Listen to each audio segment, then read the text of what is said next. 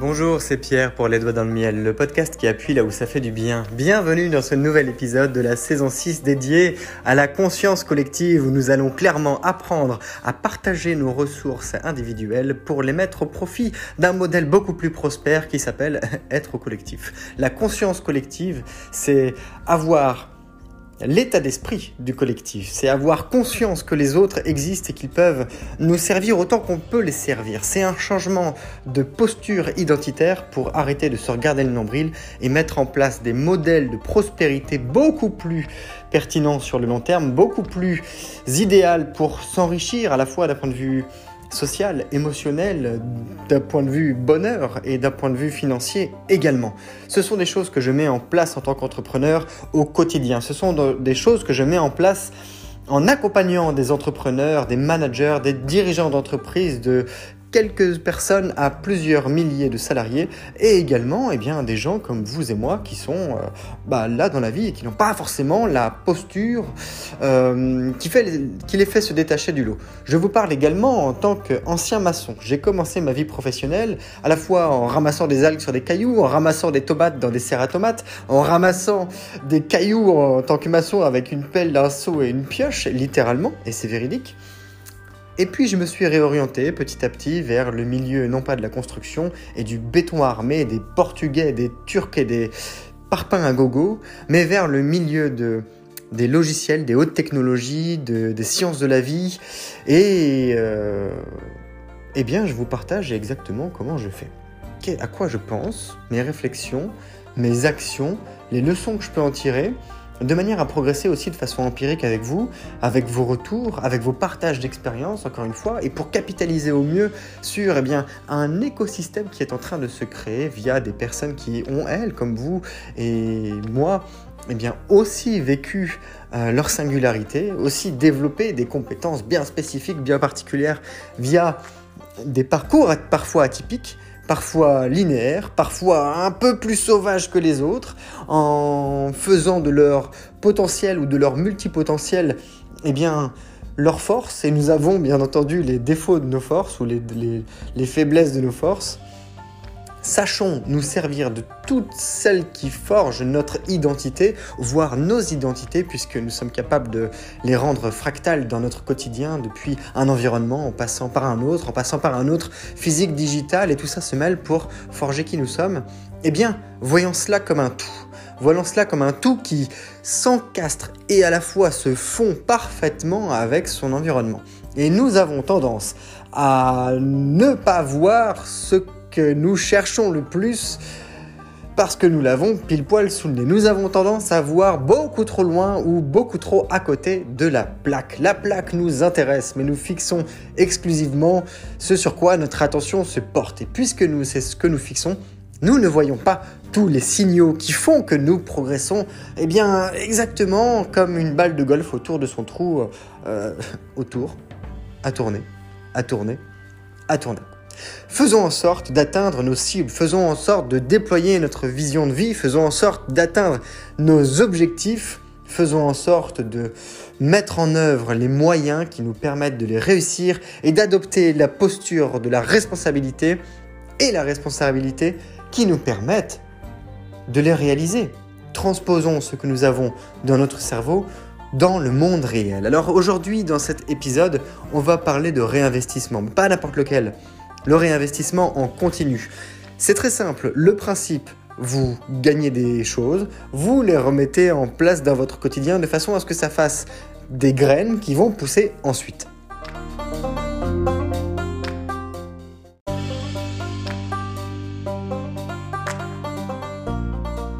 Utilisons cet exemple très simple. Le réinvestissement continu, ça pourrait être le fait que vous avez une pomme, vous la plantez, ça va vous donner un pommier. Il va vous falloir quelques années peut-être pour que cela pousse, mais c'est aussi toute la beauté du geste, c'est que bien souvent les investissements les plus pertinents se font sur le long terme, bien que l'on puisse faire parfois d'extrêmes plus-values sur le court terme, et pour le coup essayer de jouer un peu en bourse sur des ou sur des, jeux de loto, mais ce n'est pas la solution que je vais envisager ici avec vous.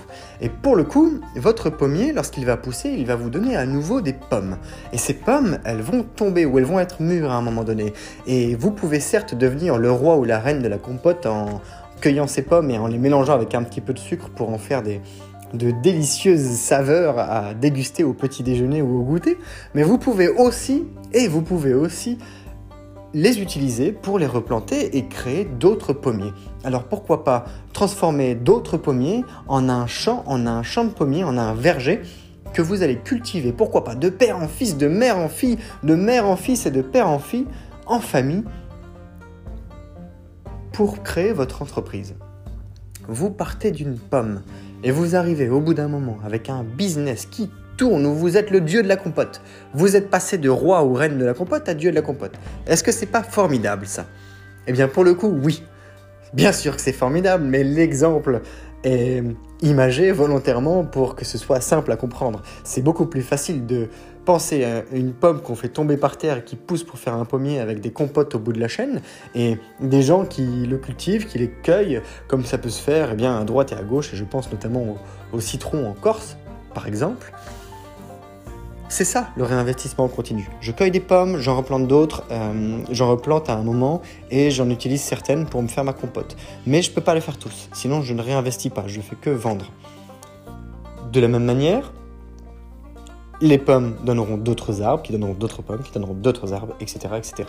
Alors, au bout d'un moment, se pose la question du volume. À quel point je suis capable de cultiver ma terre pour être en mesure de faire pousser plus de pommiers? Est-ce que j'ai pas intérêt à me diversifier, à, faire pousser aussi des poires? Est-ce que j'ai la main-d'œuvre nécessaire et suffisante pour m'occuper des pommiers? Est-ce que j'ai la main-d'œuvre nécessaire et suffisante pour m'occuper à faire planter et pousser des poires pour faire des poiriers en parallèle? Est-ce que j'ai la possibilité de me diversifier? Est-ce que je peux aussi faire ces fameuses clémentines et citrons qui ont si belle réputation pour faire des, des zestes bien savoureux? Est-ce que je pourrais pas faire ça? Et puis, pourquoi est-ce que je ferais uniquement de la compote? Peut-être que je peux faire d'autres produits. Après tout, je pourrais vendre mes pommes tout simplement en marché. Je pourrais faire des tartes. Je pourrais faire, euh, eh bien, oui, des compotes, mais aussi des bonbons et tout un tas de produits qui viendraient autour. Et puis, même à un moment, je pense que autour de mes pommes, je vais prendre un peu de distance et imaginer pouvoir écrire un livre autour de, la culture des pommes. Parler d'agriculture, parler d'histoire de la pomme, parler de commerce de la pomme, parler de l'histoire familiale que j'ai pu créer pendant des années et des années à faire pousser des pommes. Et puis, bien sûr, ce ne sera pas la seule verticale, puisque je pourrais aussi faire la même chose avec les poires, et pourquoi pas avec des prunes, et pourquoi pas avec mes fameux citrons et, mes oranges. Et puis, et puis, et puis. Alors je ne sais pas si vous vous rappelez de Charlie et la chocolaterie, avec un moment myrtille qui se transforme en, grosse boule mauve. Peut-être que vous avez lu le livre ou, vu le film. Pour le coup, euh, le fameux Willy Wonka est plein de chocolat. Et eh bien lui, s'est diversifié dans le chocolat, le chocolat et le cacao. Il en a fait des tonnes et des tonnes de produits euh, incroyables qu'il a transformés, qui ont fait sa réputation, et il a pu eh bien, étendre sa palette d'activités. Au même titre qu'un peintre, pourquoi pas, se sera lancé dans l'impressionnisme à un moment, et puis aura bifurqué vers le cubisme, et puis aura bifurqué ensuite vers le, réalisme, et ainsi de suite, et aura diversifié sa palette pour monter sa propre galerie d'art et créer sa singularité. Se diversifier, c'est une chose, se verticaliser, c'en est une autre. Toutes ces composantes ont une source de prospérité commune, une source de croissance commune, qui est le réinvestissement en continu. Grosso modo, on peut aussi faire un parallèle avec les fameuses classes pauvres et les classes riches. Ouh là, je sens que ce sujet peut être assez épineux, et c'est une possibilité, c'est une vision parmi tant d'autres. Je peux penser à, à, Guy, Kiyosaki, dont je parle pas mal en ce moment, mais parce que je suis en train de lire certains de ses bouquins ou de les relire, euh, en m'intéressant au, quadrant du cash flow avec les fameux E employés, T travailleurs, P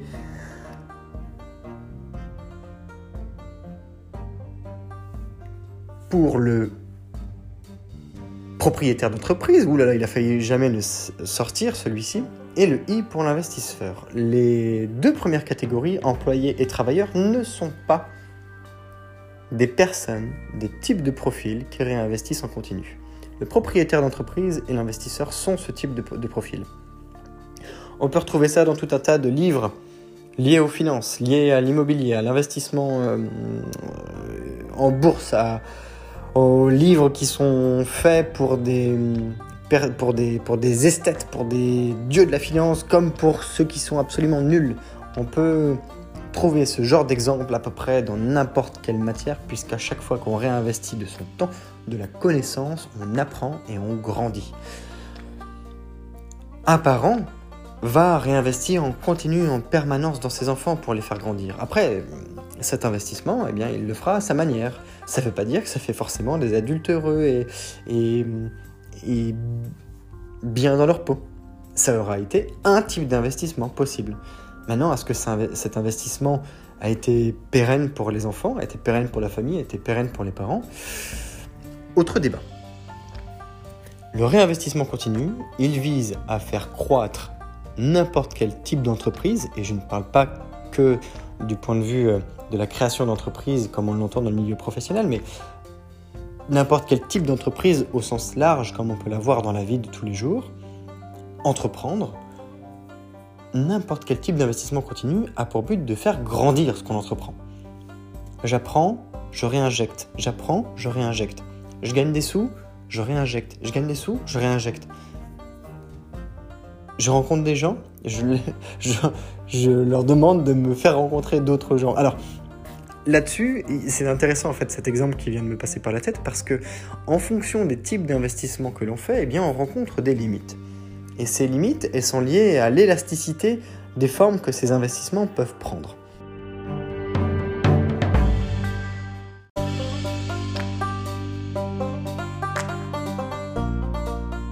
Prenons deux exemples simples. Le temps et l'argent. Le temps, il m'est compté. Je ne le connais pas. Je ne sais pas combien de temps j'ai à vivre. Demain, si je me fais écraser par un piano qui tombe d'un immeuble, vous avez tous déjà vu cet exemple dans un film ou dans une BD, eh bien, euh, ma vie s'arrête. Ma vie peut s'arrêter. Si je traverse la route sans regarder, ma vie peut s'arrêter. Par contre, peut-être que je mourrais de vieillesse, auquel cas je pourrais vivre en fonction de mon alimentation, de mon train de vie, des maladies euh, que je vais me choper à droite et à gauche, eh bien 60, 70, 80, 90, 100, 110, 120 années. Donc le temps m'est compté. Ce temps n'est pas spécialement élastique. Je peux devenir plus productif. Je peux devenir plus efficace. Je peux devenir plus compétitif. Je peux devenir plus efficient. Mis à part pour le côté compétitif, puisque l'efficacité, la productivité et l'efficience sont au moins trois bons leviers qui peuvent s'intégrer dans une dynamique de compétitivité, eh bien ce sont trois mécanismes possibles que je peux exploiter pour faire en sorte d'implémenter, c'est comme ça que je vais le formuler, d'appliquer un effet de levier à mon utilité en fonction de mon temps. Plus, c'est pas plus je produis, c'est mieux je produis. Maintenant, si je fais plus et mieux, c'est, top. Imaginons. Je dois produire un document. Ce document, quand je le vends, il me rapporte 1 euh, euro. Bah, si je suis en mesure de produire un document par jour, je vais gagner 1 euro par jour. Si je suis en, mesure d'en produire 10, il va me rapporter 10 euros. Bon, bah, maintenant, s'il me faut 10 euros pour vivre, c'est-à-dire payer mon, loyer, payer ma, voiture, payer euh, mes charges, etc. Bon, bah, je vais faire en sorte d'arriver à en produire 10, mais peut-être qu'au début, je vais devoir passer du temps à apprendre pour arriver à en produire 2 par jour. Et puis 4, et puis 5, et puis 8, et enfin 10, et peut-être même 11, voire 12 par jour. Auquel cas, en 5 jours, j'ai gagné un jour. Alors au début, j'aurais dû passer du temps à apprendre. Peut-être que je me serais un peu tapé, taper sur les doigts parce que mon temps n'aura pas été rentable. J'aurais perdu de l'argent pendant un peu de temps jusqu'à ce que j'ai appris à produire suffisamment de ces documents pour faire mes 10 euros par jour et vivre parce que mes dépenses, mes besoins de vie correspondent à 10 euros par jour. Mais si j'arrive à devenir plus efficace, plus productif, plus efficient dans ma manière de produire, et qu'à force d'entraînement et de répétition et de, et de, et de persévérance, mine de rien, parce que ça fait aussi se positionner face euh, à l'échec, le risque d'échouer. Si je dois gagner 2 euros de plus par jour, 12 euros, eh bien, je peux faire au moins deux choses. La première, c'est de le dépenser et d'augmenter mes dépenses de vie. Auquel cas, mes dépenses de vie ne seront plus de 10 euros, mais de 12 euros. Auquel cas, produire 12 documents devient donc un impératif. Et si je commence à en reproduire 10, eh bien, soit je me réadapte, soit je suis avec un train de vie trop élevé par rapport à ce que je gagne. Et dans ce cas-là, je risque de me retrouver dans le rouge. Maintenant, réinvestir au quotidien, ce serait quoi? Ce serait arriver à économiser un petit peu de ces, de ces euros. Je n'élève pas mon niveau de vie. Il reste à 10 euros. Il va donc me falloir 5 jours pour gagner un jour supplémentaire. Là, je me positionne en tant que travailleur.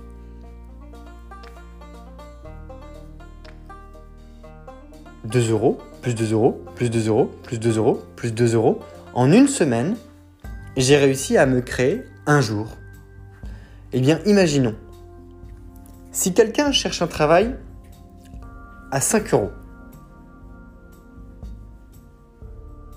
lui rapporter 5 euros, alors je suis capable de réinvestir mes 10 euros que je gagne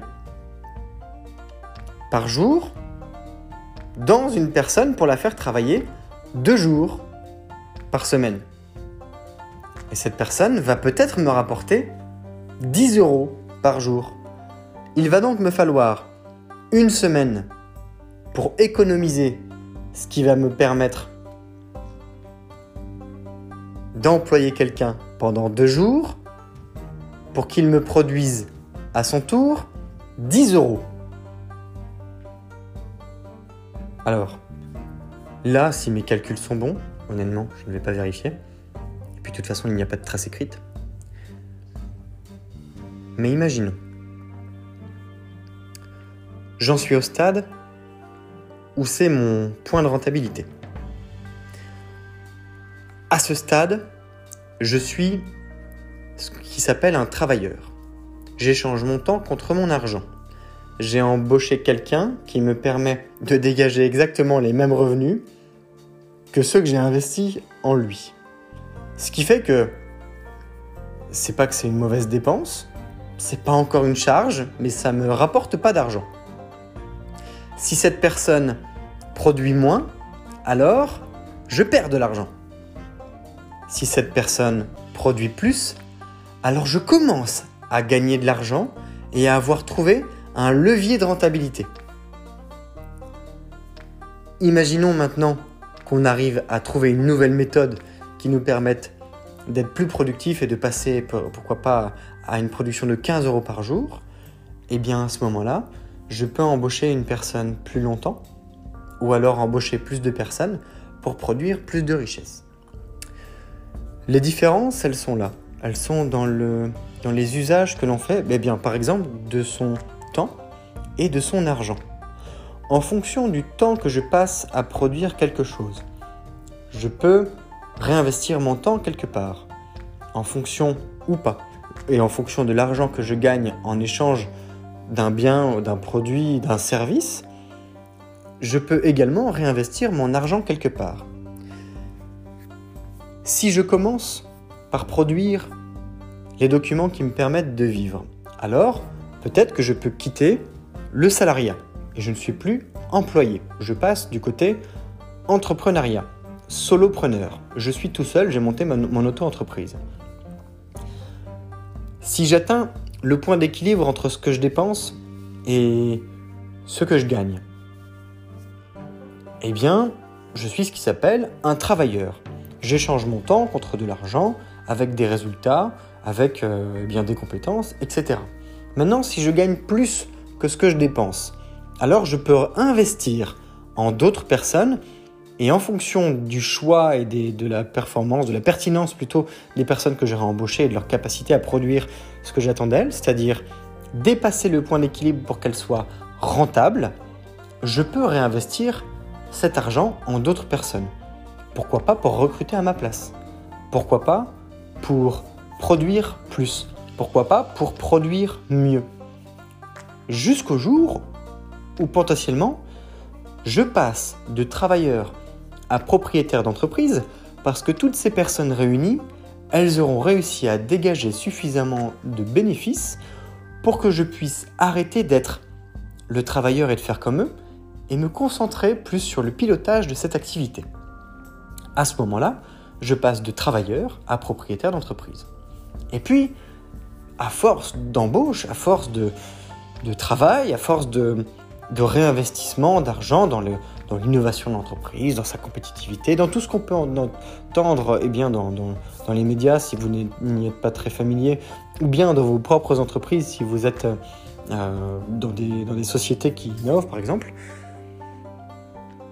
je peux devenir investisseur parce que j'ai créé une réserve bancaire où je suis en mesure de faire des emprunts qui me permettent de, etc. Je suis en mesure d'investir, pourquoi pas, dans de la recherche et, du développement pour créer une autre petite entreprise dans l'entreprise ou bien d'investir dans des startups qui vont à leur tour devenir, euh, grandir, croître, devenir rentable, etc. ou pas.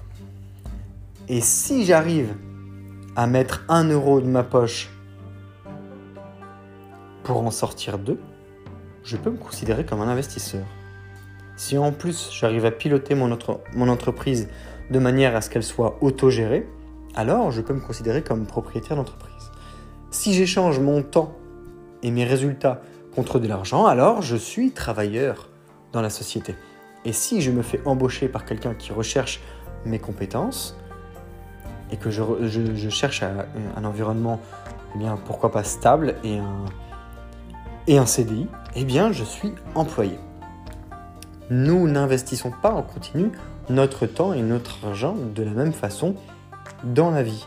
De la même façon que Robert Kiyosaki, bon, décidément, je, je ne vais que parler de lui, je vais faire un portrait sur mon mur chez moi, prend l'exemple de ce que sont les liabilities et les assets les assets font travailler l'argent pour nous. Par exemple, vous aviez mis 1 euro sur le Bitcoin il y a 10 ans. Ça vous aurait rapporté 33 000 fois plus. Vous auriez eu un effet de levier de fois 33 000. Ça, c'est ce qui s'appelle un asset. Maintenant, si vous aviez investi hier, on est le 11 janvier 2021, si vous avez investi hier, à un moment où, je vais donner des chiffres faux, mais à un moment où le, le Bitcoin était vers 33, 35 000 euros, et que vous les avez vendus aujourd'hui à 26 000 euros, vous auriez fait une grosse boulette, tout âne que vous auriez été, à mettre de l'argent quelque part et à en perdre un bon tiers pour euh, récupérer ce qui vous reste euh, en, connaissance de cause que vous êtes un, âne. Mais ça, c'est pas de la faute de tout le monde. On n'a pas toujours les, les, connaissances et les compétences utile pour faire ce que l'on est en train de faire. Il faut aussi savoir apprendre sur le terrain, il faut apprendre par l'expérience. Ce sont différentes manières d'investir en soi aussi que de pratiquer, d'expérimenter pour eh bien, en tirer des conclusions, parfois nos propres conclusions, et se brûler, ça fait partie de l'apprentissage. C'est bien sûr des choses que l'on souhaite éviter, mais l'interdit est plus fort, le risque est plus fort que nous. On est des gens, des êtres curieux, donc on explore réinvestir en continu pour faire écho à l'épisode précédent qui s'appelle Les paliers visibles du progrès, pour faire écho à l'épisode encore précédent, les nouvelles réalités, et pour faire encore écho aux deux autres encore avant, l'ancrage de nouveaux repères et la vision créatrice, eh bien, le réinvestissement continu, vous saurez qu'il opère si dans votre vie autour de vous ça change vraiment. C'est-à-dire que il y a différentes échelles sur lesquelles on peut se baser. Il y a l'échelle spirituelle, il y a l'échelle émotionnelle, il y a l'échelle mentale, il y a l'échelle physique. L'échelle spirituelle, c'est d'une certaine manière votre conscience. Si hier vous étiez une personne individualiste, égocentrique et narcissique, et il faut savoir appeler un chat un chat, et qu'aujourd'hui vous arrivez à vous tourner vers les autres, à être épanoui au collectif, alors c'est que vous avez bien investi quelque part en vous. Si hier, l'hypersensible que vous êtes piquait des crises en entendant quelqu'un mâcher un peu fort, ou avait le poil qui se hérissait dès que quelqu'un le touchait, ou devait se gratter pour faire disparaître la sensation que quelqu'un l'a effleuré, et qu'aujourd'hui, vous n'avez qu'à passer légèrement la main pour vous en débarrasser, ou bien que vous êtes juste calme parce que vous avez accepté que votre hypersensibilité fait partie de vous, que vous n'êtes pas obligé de la subir, alors vous pouvez penser que vous avez bien investi en, en, vous sur le plan émotionnel.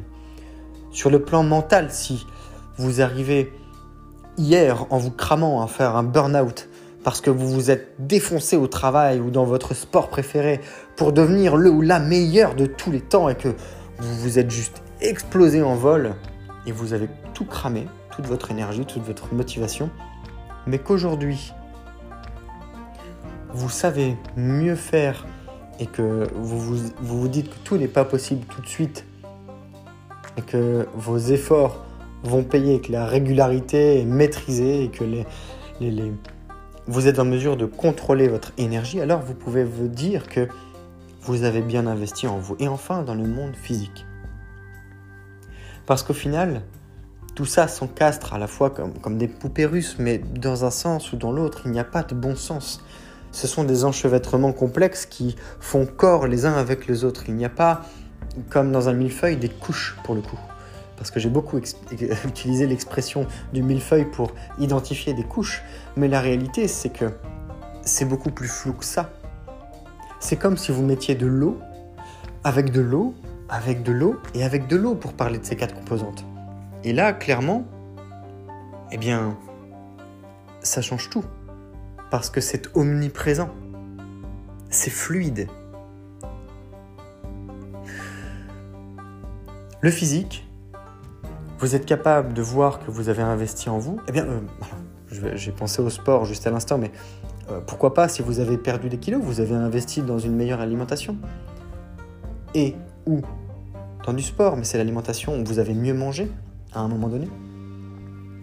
Si vous êtes plus musclé, eh bien pourquoi pas vous aurez pratiqué du sport, ou plus pratiqué du sport, ou pratiquer un sport qui vous permet de vous muscler. Si vous êtes il y a tellement d'exemples en réalité que ça ne sort plus. Toujours est-il que le physique, c'est ce qui permet de matérialiser d'autres composantes qu'on ne voit pas. Ça peut être la taille de votre portefeuille, de votre compte en banque. Ça peut être la taille de votre famille, l'épanouissement de vos enfants. On en revient un petit peu au spirituel, émotionnel et mental.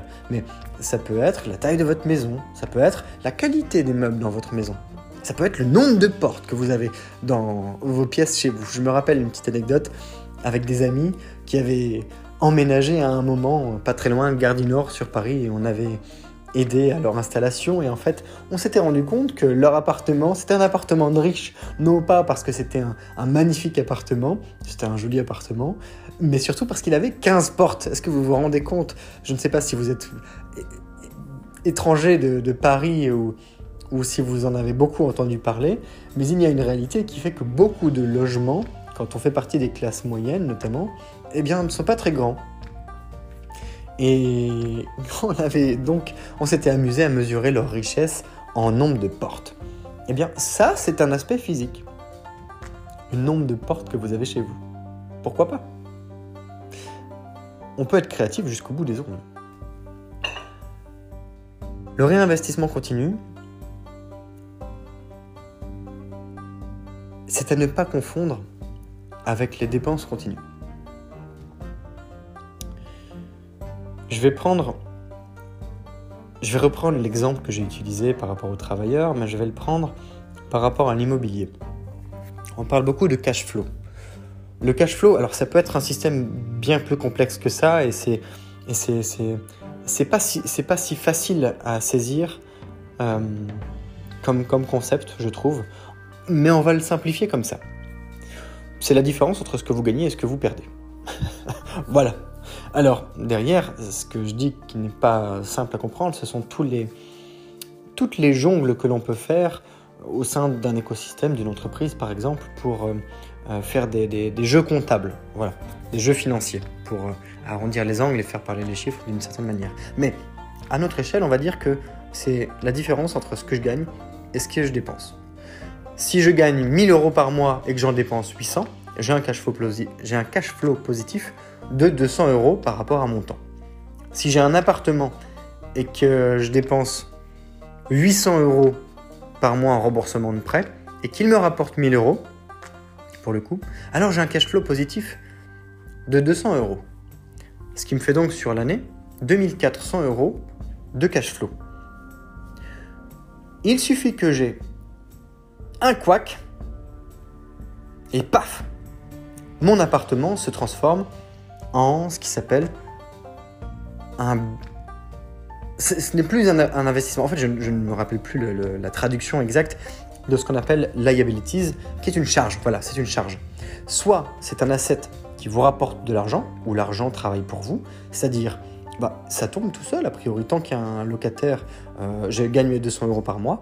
Mais le jour où j'ai un couac, si jamais j'ai plus de locataire pendant un certain temps, eh bien mon appartement va me coûter plus cher que ce qu'il me rapporte. Et ce sera donc une charge.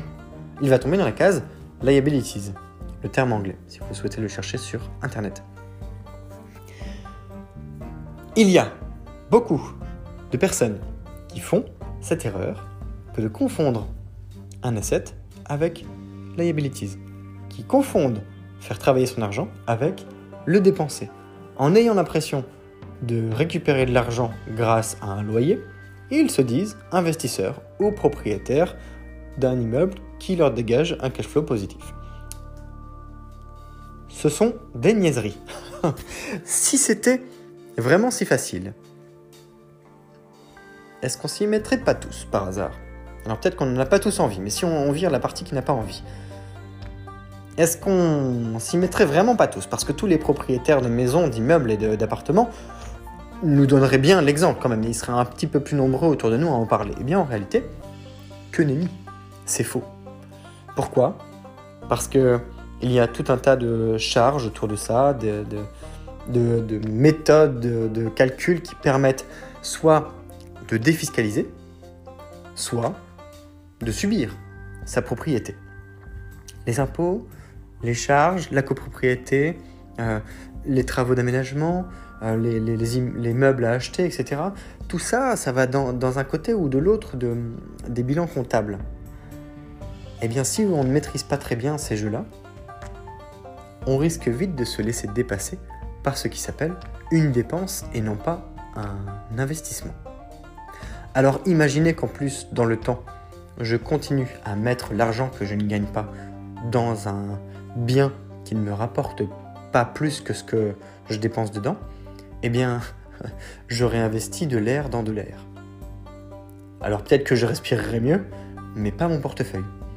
En revanche, si je réinvestis au quotidien et que ça me permet, eh bien pourquoi pas de faire des travaux à l'intérieur et de l'améliorer, de me faire mieux vivre un, propriétaire, un locataire, ou d'acheter l'appartement voisin, ou d'acheter l'immeuble, ou d'acheter plusieurs immeubles, ou d'acheter un pâté de maison, ou d'acheter un quartier, un pan de ville. Oui, parce que c'est possible tout ça. Ça appartient bien à quelqu'un. Ah oui, à l'État, mais pas que. Eh bien, le réinvestissement quotidien, on peut le mesurer comme ça. Au moins sur les quatre composantes de ce qui fait une symbiose collective, et je vous invite à réécouter l'épisode 257. Spiritualité, émotionnalité, ça se dit, émotionnel, mental et physique. Avec ces différents exemples de pommiers, de compote, de roi de la compote, de reine de l'immobilier et de crypto-monnaie, eh bien, charge à vous que de trouver aussi le moyen de passer à la case qui vous intéresse. Parce que ça n'intéresse pas tout le monde. Et ce n'est pas la volonté de chacun que de passer dans l'une ou l'autre des cases. Des fois, on a juste envie aussi de vivre comme on l'entend. Cependant, repenser à ce que je vous avais dit il y a bien longtemps. Il y a peut-être une centaine d'épisodes. Il y a les choix, les non-choix et le coût de ces choix.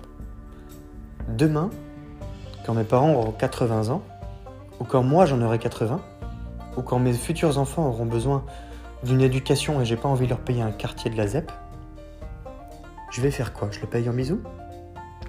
Hmm, Je peux essayer. Les risques, ce serait d'attraper une mauvaise maladie, voire de contaminer mon entourage. Mais si j'ai un peu d'argent, pas forcément un milliard. On ne sait même pas ce que c'est. Mais ne serait-ce qu'un peu d'argent et du temps à dédier aux personnes qui en ont besoin, alors peut-être que je pourrais considérer que j'ai que j'ai bien réinvesti en continu, pas tout le temps, mais suffisamment pour être libre de faire ses choix. Alors je vous invite à me partager vos retours directement sur Instagram, en message privé sur le compte Les Doigts dans le Miel, ou en commentaire sous l'illustration de l'épisode d'aujourd'hui, qui est le numéro, mon Dieu, c'est que ça avance, 262, pour donner votre avis, partager votre vécu, donner des exemples, hmm, pourquoi pas raconter votre histoire, en privé comme en public? C'est vous que ça regarde? Ça serait bien que ça nous regarde aussi. On pourra gossiper ensuite. Et je vous rends... Je vous donne rendez-vous demain dans le prochain épisode qui est dédié à ce que j'ai appelé en l'honneur d'une conversation que j'ai eue il y a déjà oh, peut-être un an et demi de cela avec euh, l'auteur du livre Modèle mental, Stratégie modèle mentale, Béatrice Rousset, R-O-U-2-S-E-T, L'émerveillement lucide. Ce sera l'épisode 263. Mais d'ici là, je vous souhaite une belle journée. C'est Pierre, les doigts dans le miel, le podcast qui appuie là où ça fait du bien. À demain.